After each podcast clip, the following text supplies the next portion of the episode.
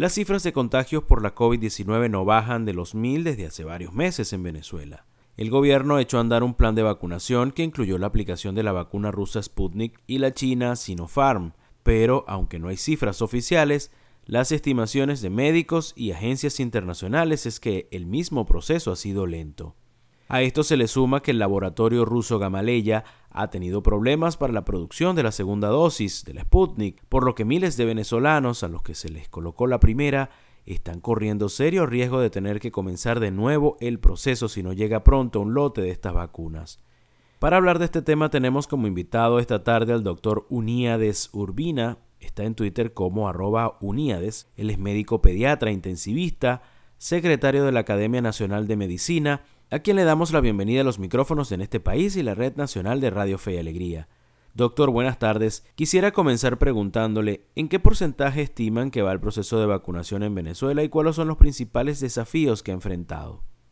En cuanto a qué porcentaje va el proceso de vacunación en Venezuela, no tenemos conocimiento oficial porque hay mucha opacidad desde el punto de vista comunicacional del Ministerio Popular de la Salud. Sin embargo, revisando las páginas de la OPS y de otras páginas que llevan el conteo lo más cercano posible de todos los países de las 12 administradas, Venezuela está en el 7% de la población nacional vacunada. Recordemos que somos 28 millones de habitantes y 7% viene correspondiendo más o menos a menos de 2 millones de personas. Los principales desafíos desde el punto de vista epidemiológico es que no tenemos una cifra real o lo más cercana a la realidad de personas ah, enfermas, de personas contagiadas, inclusive la cantidad de fallecidos por coronavirus. Entonces, al tú no tener una información epidemiológica lo más cercana a la realidad, los programas o los planes que implementes, por supuesto, o se van a pasar de largo o van a quedarse cortos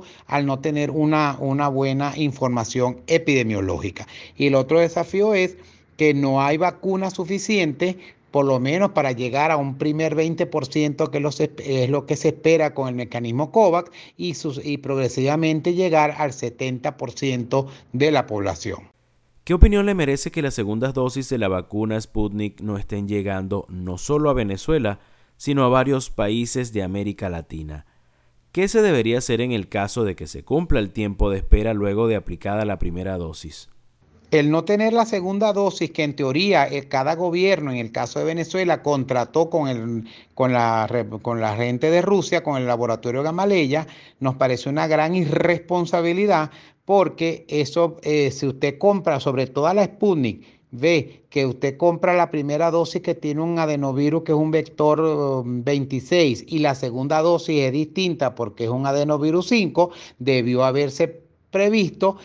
tener si usted va, a vacunar, como pasó más o menos a 500 a 600 mil personas la primera dosis, debería tener la segunda dosis asegurada. Entonces, primero dijeron que 21 días, que era la pauta vacunal. Luego el mismo laboratorio Gamaleya dijo que hasta 90 días y a muchísimas personas ya se le han cumplido los 90 días o están por cumplirse. Eso produce mucha angustia y lo peor es que el, el Ministerio Popular de la Salud no da información clara. A todo ese contingente personas deberían decirle por qué no les han puesto la segunda dosis o cuándo se la van a poner y explicar a la nación por qué el laboratorio Gamaleya no ha enviado las vacunas. Eso es el deber ser. Pues en caso que se cumpla, como ya está pasando, los 90 días de haber cumplido, de haber colocado la primera dosis, pues lo que se espera es que un gobierno serio consiga la segunda dosis, informe a las personas, porque no está descrito, no hay ninguna evidencia científica al día de hoy que diga que se pueden combinar los esquemas vacunales. Lo que se está recomendando en algunos casos, sin ser recomendación oficial, es que pasados cuatro meses de una primera dosis de una pauta vacunal, comenzar con otro tipo de vacuna desde el, como si fuera por primera vez. Eso significaría una gran pérdida porque esas 500 mil o 600 mil personas que recibieron la primera dosis de Sputnik y si no llegó o no llega, habría que vacunarlas entonces luego los cuatro meses, probablemente con la vacuna que esté disponible en Venezuela y prácticamente se perdió esas primeras dosis, esa inversión millonaria que debió haberse hecho para tener las primeras dosis de la vacuna Sputnik. Les recordamos que estamos hablando esta tarde sobre el tema de vacunación por el COVID-19 en Venezuela y para ello contamos con la presencia del doctor Unía de Surbina, médico pediatra intensivista, secretario de la Academia Nacional de Medicina. Recientemente usted dijo que ahora los niños se han vuelto más vulnerables al virus que en un principio. ¿Qué papel juegan las variantes en esta afirmación?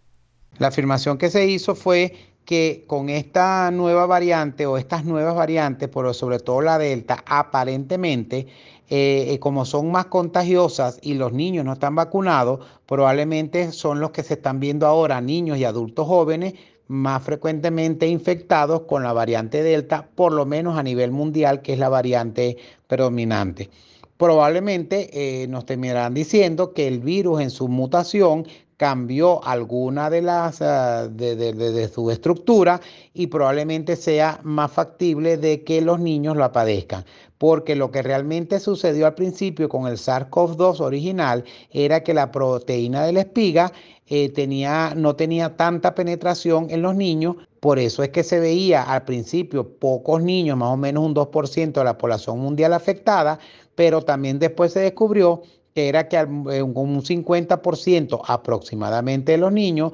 tenían el virus circulante, circulante, podían contaminar a otras personas, pero eran asintomáticos, es decir, que tenían el virus, pero no padecían la enfermedad clínica. Para cerrar, doctor, ¿en qué condiciones están las salas de COVID-19 y los hospitales centinelas para la atención a los pacientes? ¿Se siguen presentando problemas con el oxígeno?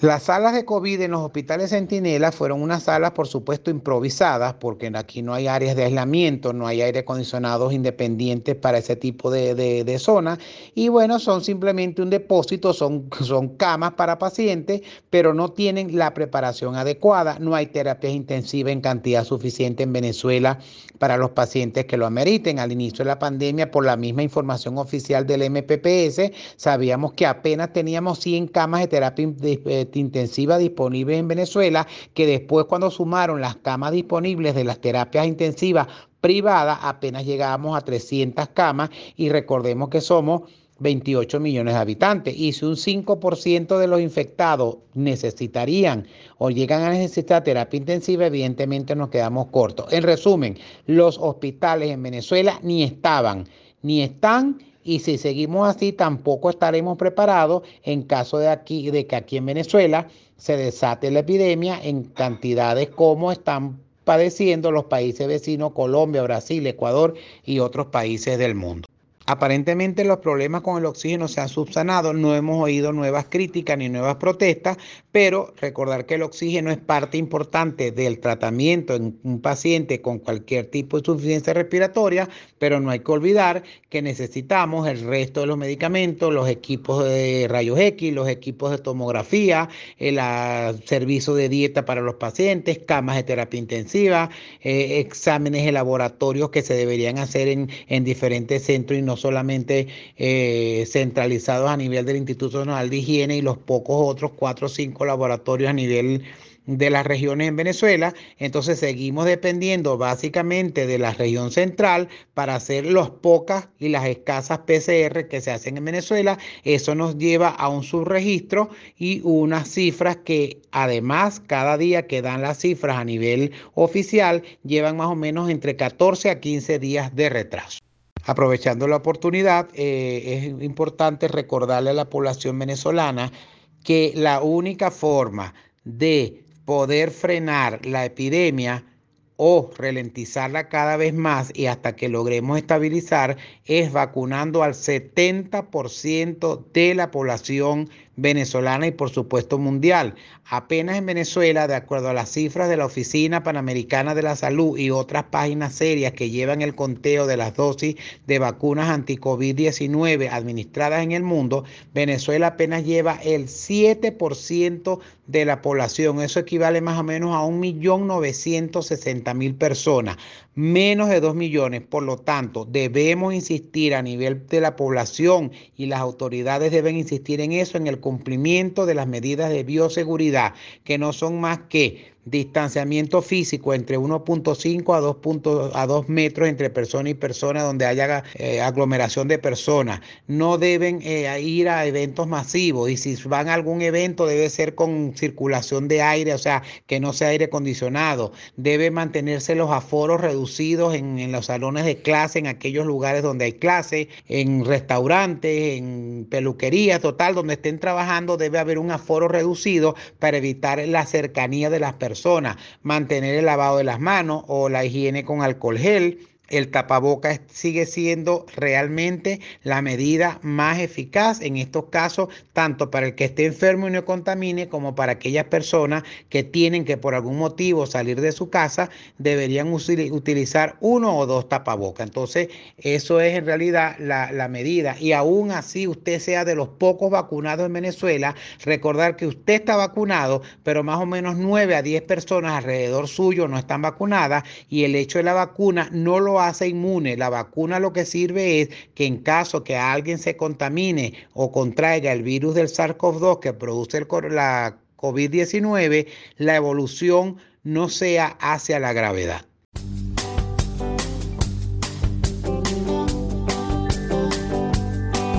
Bienvenidos al bazar